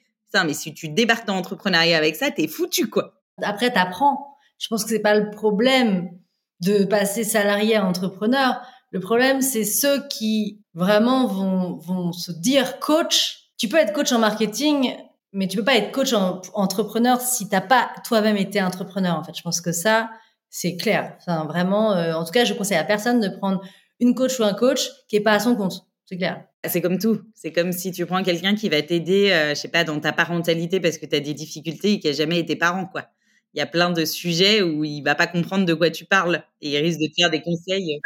Alors là, je suis pas d'accord avec toi. Parce que justement, tu vois, moi j'ai écrit des livres pour les enfants, alors que j'ai pas d'enfants. Et on me dit toujours, oui, mais t'as pas d'enfants, etc. Je dis, ouais, mais en fait, on a tous, on a tous été ouais, enfants. mais ça, c'est différent, je trouve. Écrire des livres pour enfants, tu vois, tu peux te baser, mais d'aller donner face à des parents qui ont une problématique, par exemple, si tu l'as jamais vécu, c'est encore autre chose que de venir écrire sur un sujet que tu as toi-même expérimenté dans ta vie et où en plus tu as ton angle où tu sais quels sont les sujets qu'il faudrait aborder aujourd'hui avec les enfants parce que justement ils sont pas assez abordés.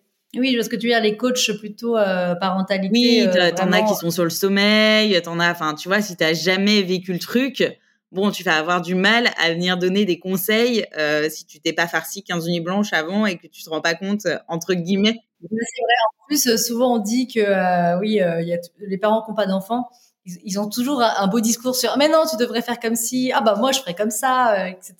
Puis en fait, quand ça arrive, ah bah en fait j'y arrive pas. Ah bah moi ma phrase préférée c'est avant j'avais des principes, maintenant j'ai des enfants quoi. Vraiment, au début tu te dis on va faire comme ça, comme ça, non, pas ça, pas ça. Bon, très rapidement tu comprends tous les principes que tu as, il va falloir que tu sois un peu flex avec toi-même parce que, parce que sinon, ça risque d'être un peu compliqué. tu m'étonnes. Dans les nombreux projets que tu as lancés, je vais juste faire une aparté minuscule sur celui-là parce que je trouve ça génial et que j'ai trop envie de te poser cette question. Mais donc, tu avais lancé It's Not a Bretzel, qui était des affiches géantes d'un clitoris. Mais donc, ça, c'était le début. Et c'est surtout qu'à un moment donné, tu as lancé un clitoris géant qui se balade de ville en ville a même été exposé dans un musée. Et alors moi, je me dis, comment tu l'as construit? À quel moment tu es allé démarcher des fournisseurs en leur disant, Hello, j'aimerais construire un clitoris géant qui peut me faire ça. J'adore, je veux savoir l'histoire. Oui, c'est c'est une histoire assez drôle.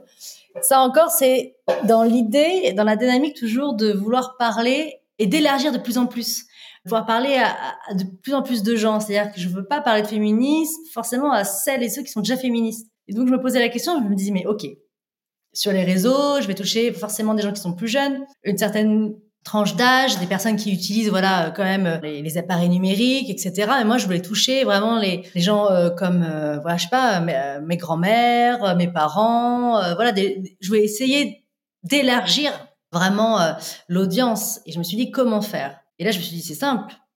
Il faut passer à la télé. Parce que la télé, c'est pas du tout le même public. Et après, je me suis dit, comment passer à la télé? Donc voilà, j'ai regardé un petit peu quelles étaient les actions en fait un peu coup de poing, ce qu'on appelle les actions visuelles qui peuvent être qui peuvent attirer l'attention des médias. Et euh, j'avais été inspirée par euh, bah, Sidaction qui avait mis un préservatif géant sur euh, la Concorde. Et je me suis dit, hum, ouais, un truc géant, c'est pas mal, un truc visuel, c'est rigolo, etc. Et donc, je me suis dit, voilà, je veux mettre un clitoris géant face à la tour Eiffel. Comme ça, il y a le phallus qui est la tour Eiffel et il y a le clitoris à côté et c'est génial. Voilà, moi, je me fais des petites tripes comme ça. Et un soir, je dis à mon mec, moi, je vais mettre un clitoris géant le prochain 8 mars, c'est calé. Il me dit, ouais, ouais. Et donc, euh, bah après, une fois que l'idée était là, euh, c'était euh, pas le plus simple de faire fabriquer. Hein. Je suis allée euh, voir un fabricant de mobiles gonflables. Donc, euh, ceux qui font des euh, souvent des, gros ballons pour les salons, qui font des, logos gonflés, etc. Euh, j'aurais dit, voilà, est-ce que vous pouvez faire des logos euh, Au début, j'aurais parlé de logos. Je suis allée tranquille. Des logos de 5 mètres. On me dit oui. J'ai montré mon logo. Ils m'ont dit, vous pouvez faire ce logo-là? Ils m'ont dit oui. Au début, ils savaient pas que c'était un clitoris, puisque ils s'étaient pas informés, les pauvres. Et donc voilà, donc on l'a fait. Après, je leur ai dit que c'était un clitoris. Ils ont bien rigolé parce qu'ils l'ont vu à la télé. Donc ils étaient contents. Je pense même qu'ils l'ont mis sur leur site. Et euh, bref, voilà. Et après organisation. Euh, alors là, c'est un peu plus compliqué quand tu mets une action parce qu'à la fois euh, il faut des autorisations, à la fois il faut être discret. Donc voilà, j'ai, je sais plus exactement, mais j'ai réussi à obtenir des autorisations pour ériger ce clitoris géant dans Paris. Et on est arrivé avec des copines donc du gang du clito, qui été euh, volontaire pour le faire. Et j'avais pris un système qui se branchait à la voiture pour faire un ventilateur pour gonfler le, le, truc. Bref, On arrive à 4 heures du matin pour gonfler le machin, enfin toute, une aventure. Et voilà, il, s'est mis à petit à petit gonfler, gonfler, gonfler. Et là, c'était magique, c'était magique. On était là, waouh, le géant qui va être là, etc. Ça, ça devenait vrai. Et voilà, et après on l'a monté, euh, on était 4-5, on l'a monté, euh, on a monté les marches Trocadéro comme ça pour le mettre face à la tour Eiffel. Et on a pris des belles photos et euh, j'avais prévenu, j'avais fait un communiqué de presse juste avant pour dire qu'on allait faire ça et expliquer pourquoi, parce que j'avais bien sûr une, un manifeste qui expliquait qu'on voulait justement parler, en fait, dénoncer les mutilations sexuelles euh, qui étaient faites aux femmes. On voulait dénoncer l'analphabétisme sexuel, euh, justement, sur le clitoris, etc. Et du coup, il y avait euh, quand même des journalistes qui étaient là et qui ont pris en photo et, et ensuite qui ont filmé. Il y avait aussi le média, le Simone Media, avec qui j'étais partenaire, et voilà. Et puis ensuite, on a réussi à voir la télé. On est même passé au zapping et tout. J'étais trop contente. C'était mon gauche. J'étais, ouais, c'est bon, là, c'est bon, là, c'est populaire. Là, c'est bon. Bon, après, tu vois, c'est une réussite. Et en même temps, il y a plein d'erreurs. Alors, c'est une réussite parce que voilà, euh, c'est passé à la télé, parce qu'on en a parlé partout. Donc, c'était bien. La cause, enfin, on parlait de cette cause-là. Super.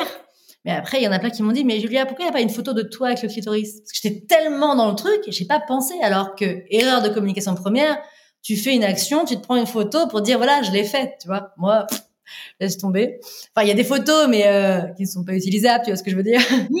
Comme ça, où je suis. Enfin, il n'y a pas, voilà, euh, des photos vraiment euh, utilisées, utilisables pour les médias.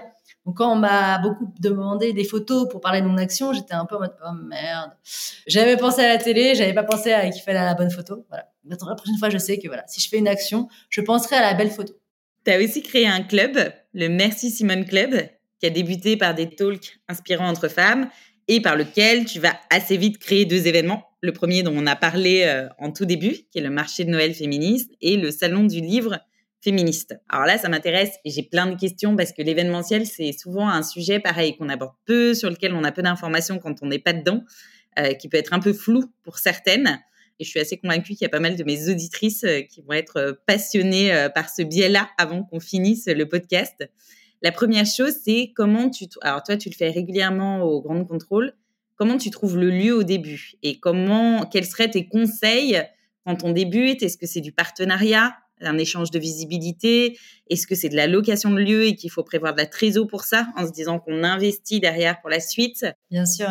En plus, j'ai une super anecdote parce que un des premiers événements que j'ai organisé, le Merci Simone Club n'existait même pas. Hein, c'était à l'époque où je foirais encore les choses, j'ai fait un événement, mais tout ce qu'il ne fallait pas faire. Un événement qui a dû me coûter 8000 euros, qui ne m'a rien rapporté. Pourquoi? Parce que j'étais pas dans la bonne optique, j'étais juste dans l'optique, je veux organiser cet événement.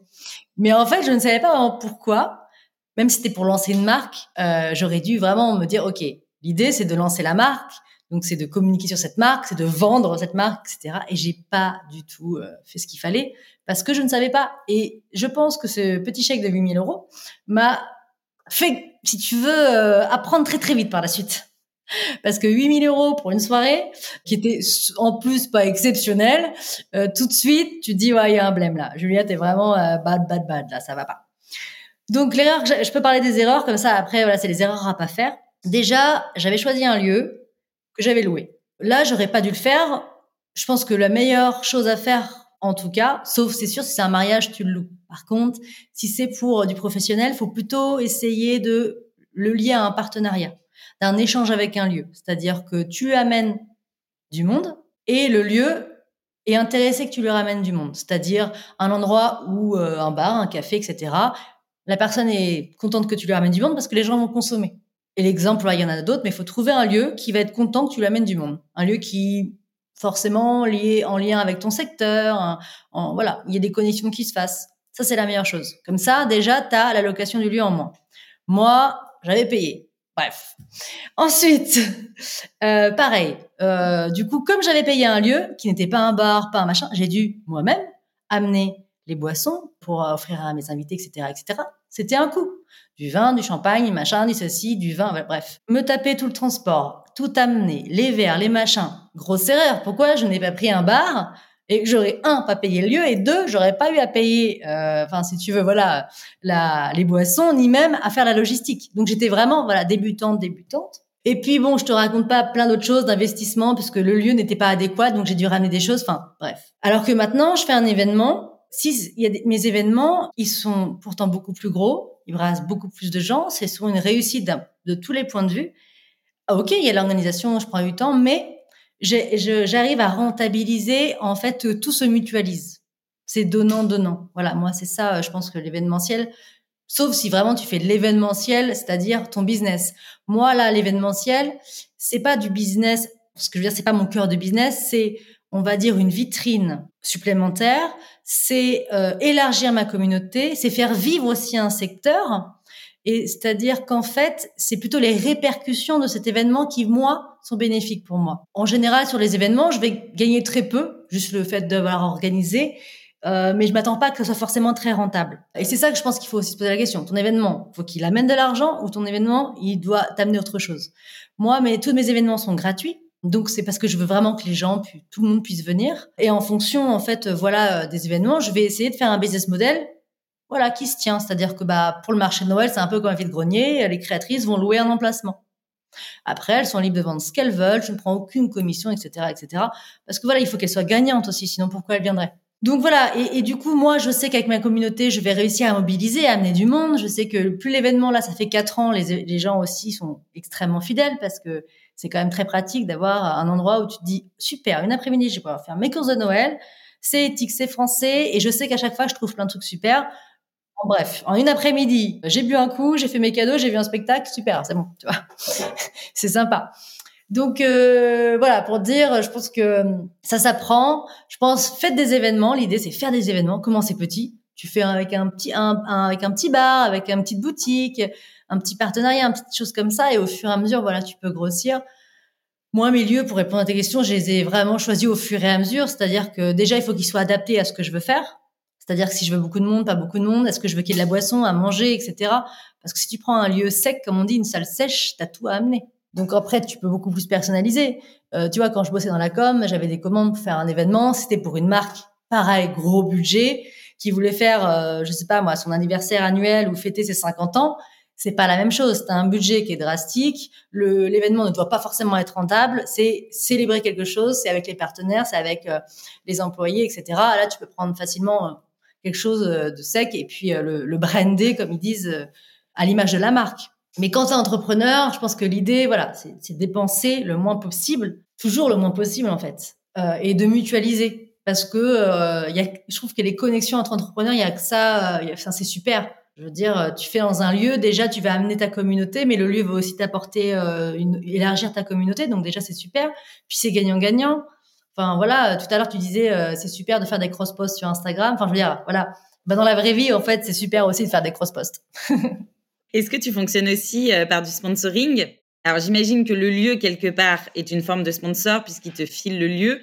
Est-ce que à côté de ça, tu as aussi par exemple des marques qui peuvent se porter sponsor de l'événement? Est-ce que c'est quelque chose que tu conseilles ou pas forcément parce que du coup ça te réfrène sur une partie? Alors euh, non, les lieux ne par exemple là pour le marché de Noël, euh, le grand contrôle etc. Je loue le lieu, hein. c'est pas c'est pas forcément qu'une contrepartie parce qu'en fait tu peux pas tout le temps mutualiser. C'est-à-dire que si je voulais juste faire venir faire une conférence. Euh, du coup, eux, ils sont gagnants dans leur programmation, ils sont une conférence, ils vont pas me faire payer. Par contre, si je commence à faire payer des stands, forcément, ils vont louer le, tu vois, c'est, en fait, c'est donnant donnant. Et moi, à partir du moment où mes événements sont devenus très très gros, euh, en fait, je suis un peu obligée, vu qu'il y a des milliers de personnes, d'avoir forcément un lieu où tu as la sécurité euh, qui est tout, qui est faite pour accueillir autant de personnes. Donc voilà. Après le sponsoring, moi, je ne le fais pas. Peut-être que ça fonctionne, mais moi, j'ai jamais fait de sponsoring, que ce soit sur les réseaux, que ce soit dans mes événements. J'ai jamais fait euh, de, de subventions, de choses comme ça. Voilà, je, préfère en fait euh, être euh, dans un business model d'échange que je gère. Parce que le sponsoring, alors en fait, ça dépend qui tu es. Si tu es Lena Situation, fais du sponsoring, ça va être facile. En un mec, tu vas avoir plein de sponsors. Si t'es féministe, c'est déjà plus difficile pour moi et je suis moins connue. Donc je vais galérer, galérer, galérer, galérer pour avoir un sponsor qui va me donner quoi 3000 balles? Moi, je dis toujours, faites simple, faites avec vous-même et perdez pas de temps à faire de l'administratif, du mailing, du mailing, du mailing. Ce qui nous appartient, moi je dis toujours ça, ça vient à nous. C'est-à-dire que les connexions, faites avec les gens qui sont à votre échelle parce qu'ils vont être aussi contents de le faire. Donc ça va être facile de créer, de construire ensemble. Si tu vas chercher les sponsors, euh, en fait, euh, qu'est-ce qu'ils ont à gagner? Puisqu'en fait, ils sont forcément, eux, ils visent des influenceurs ou des influenceuses ou en fait des choses iconiques. C'est une marque qui va te sponsoriser. C'est hyper intéressant ce point de se dire allez pas perdre trop de temps dans des actions qui en fait ne vous rapporteront pas derrière et n'ont pas tellement d'impact sur ce que vous voulez créer. En termes d'organisation, combien de temps tu t'y prends à l'avance pour organiser un événement de cette ampleur Trois mois. Trois mois pour commencer à recruter les exposants et mettre en place la communication. Euh, la première fois, quand j'ai eu l'idée, c'était post-Covid, ça a dû se faire en un mois.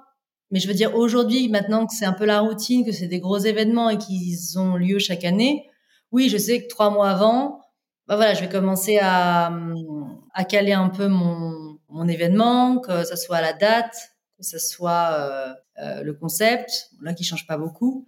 Je vais mettre en, en vente euh, mes, mes, stands. Donc déjà, j'ai envoyé à toutes celles, et mes créatrices qui sont fidèles, qui ont déjà participé à tous les salons. Puis ensuite, j'ouvre. Et là, je suis encore sur liste d'attente parce que en fait, il y a beaucoup de gens qui veulent participer à cet événement parce qu'il est souvent les créatrices me disent c'est super, ton marché, c'est là où je vends le plus. C'est toujours cette idée de mutualiser. C'est-à-dire que si tu fais un petit événement avec 4-5 créatrices, forcément, tu vas attirer moins de monde. Alors que là, l'idée de beaucoup, beaucoup de monde, tu dis c'est le lieu. Super. En une fois, je vais gagner du temps. Et les gens en période de Noël, ils n'ont qu'une envie. Et ce lieu-là, euh, il est super pour ça parce que c'est pour ça que j'ai changé aussi. C'est que là, tu peux manger, tu peux prendre un goûter, euh, c'est familial, tu peux venir avec les enfants. Enfin, tu vois, c'est aussi arriver à, à rendre l'événement euh, qui se colle aux usages d'aujourd'hui. Et en termes de communication, tu la commences quand? Parce que ça aussi, tu vois, tout à l'heure, on parlait du fait de communiquer pour vendre son livre. Bah, sur l'événementiel, c'est un peu la même chose. Si t'en parles pas, il se passe pas grand-chose. Alors toi, maintenant, les gens commencent à l'attendre, je pense, tu vois, chaque année. Un mois avant, je, je mets la com en on. Parce que l'événementiel, il faut pas trop prévoir avant. Bon, si c'est le mariage de ta sœur, tu vas réserver, mais sinon les gens ils mettent pas dans leur agenda. Tiens, je... c'est plutôt un mois avant. Quand par exemple pour le marché de Noël, tu es dans la dynamique de faire tes courses, etc. Tiens, tu vas commencer à chercher. Si je fais de la pub en août, euh, personne n'en a rien à fiche et je les comprends moi non plus.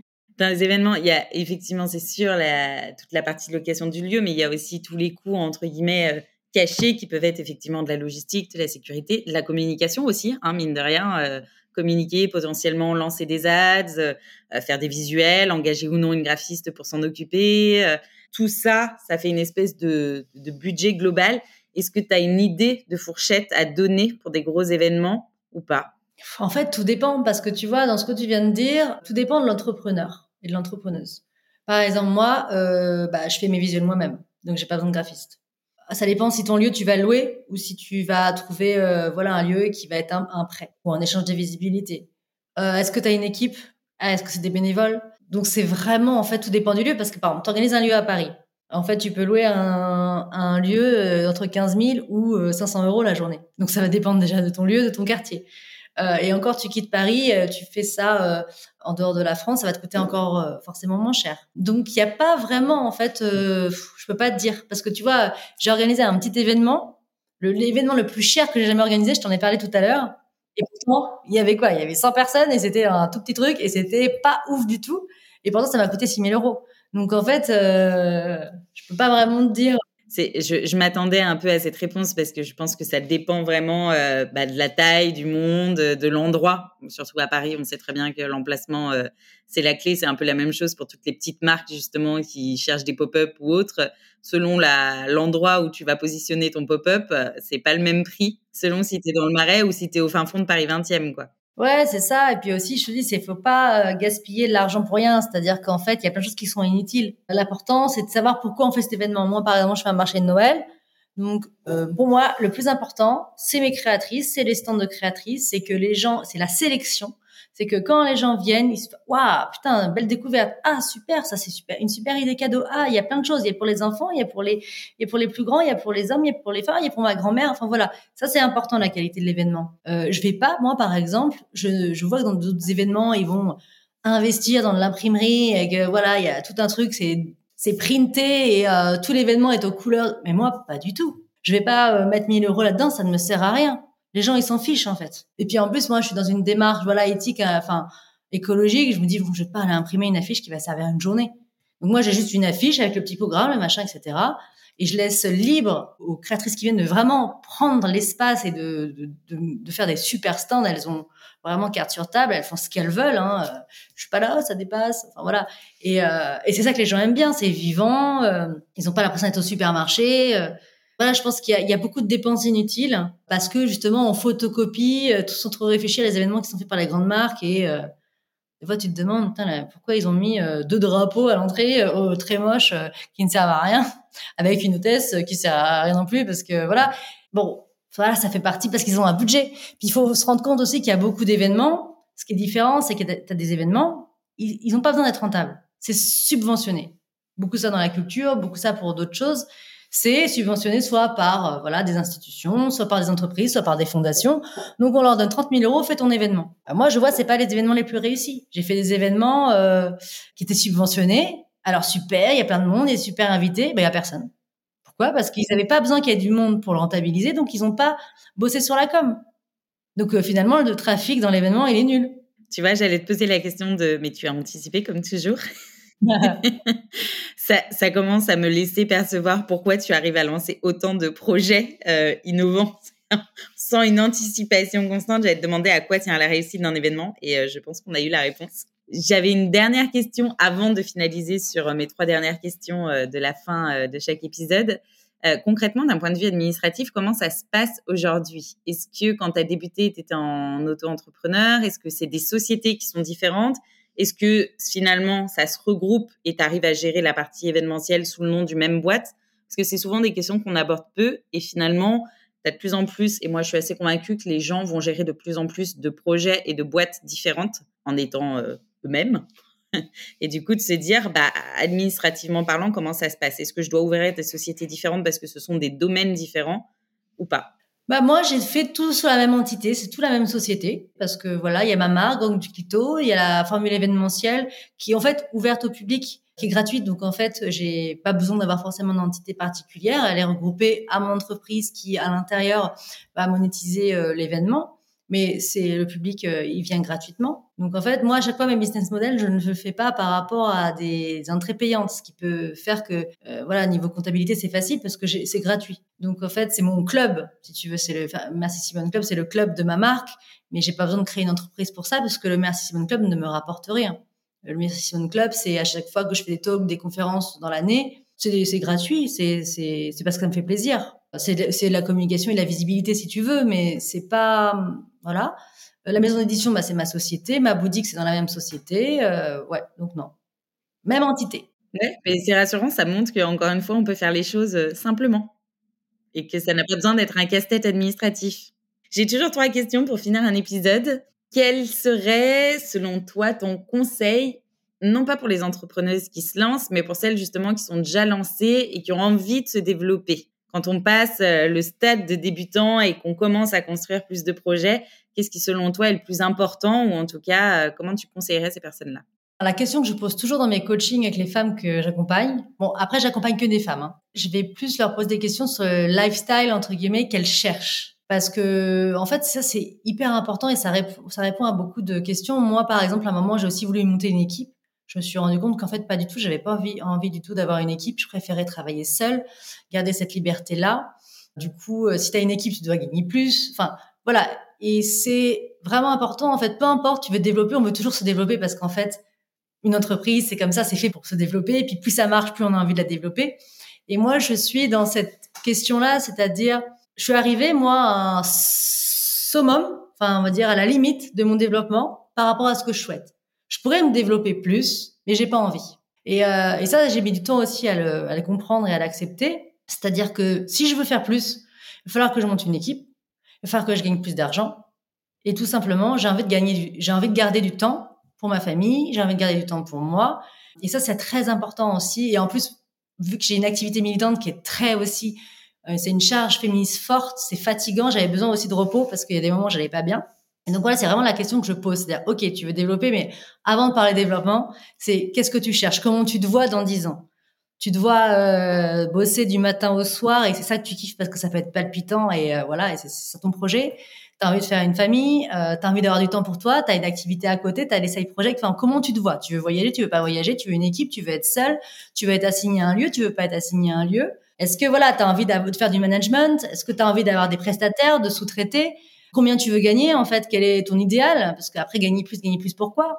Enfin voilà, toutes ces questions sont importantes. Et à partir du moment où si la personne me dit, ok, moi c'est bon, je veux me développer euh, encore plus, euh, voilà, c'est comment? Tu veux une équipe, pas d'équipe, sous-traitant, pas sous-traitant Ok, je veux une équipe. Voilà, au fur et à mesure, on avance pour se dire, ok, si tu veux développer comme ça, je pense que la meilleure façon, ça serait d'aller par là, tu vois, parce qu'on ne se développe pas du tout de la même manière. Si on veut garder un lifestyle freelance, enfin en tout cas où on est seul à gérer, si on a mis une équipe de prestataires et qu'on a du coup des partenaires aussi et une relation de fidélité à gérer avec eux, si on crée une équipe où on a des employés, enfin, voilà, tout ça c'est des dynamiques différentes.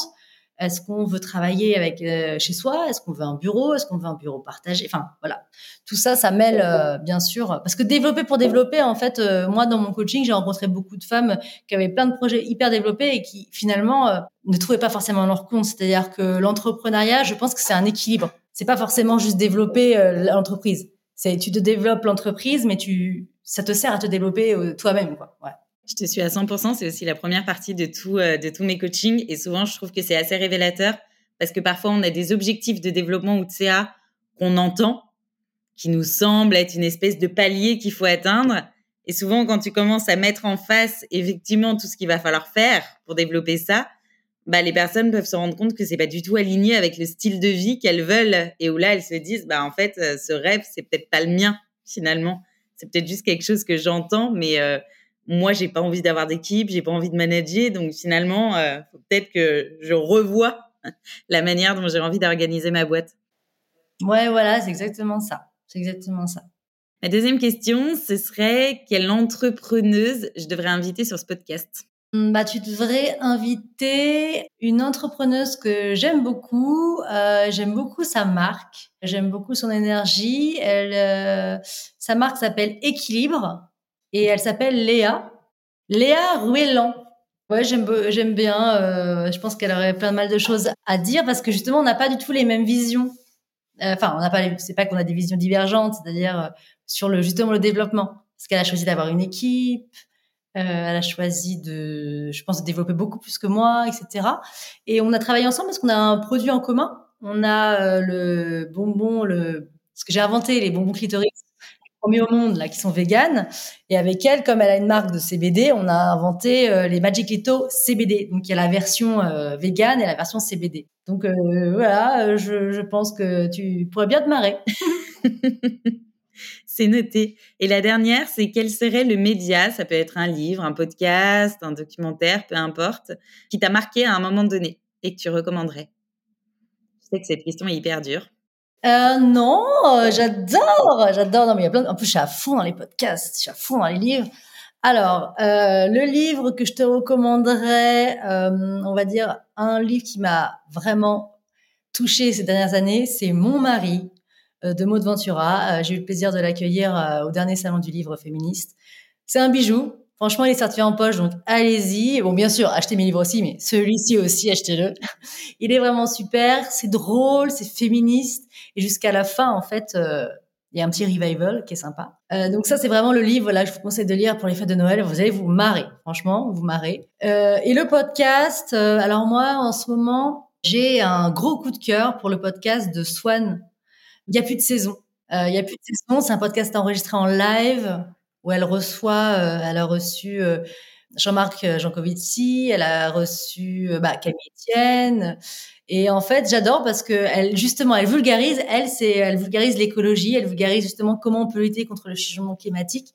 Je trouve cette personne extrêmement drôle, euh, extrêmement pertinente, brillante. Et euh, son format, je trouve génial. Donc voilà. Je connaissais pas du tout. J'ai trop hâte d'aller découvrir. Ah, c'est super. C'est très drôle en plus. Merci beaucoup pour ce partage. Merci aussi pour ce podcast où je me suis effectivement bien marrée également. Euh, bientôt, je vais faire du stand-up. Qu'est-ce que tu crois? Non, je c'est toi. L'année prochaine au marché de Noël, c'est toi. Oh là là. Merci, Julia. Ben écoute, merci beaucoup à toi et puis euh, bonne continuation et à bientôt.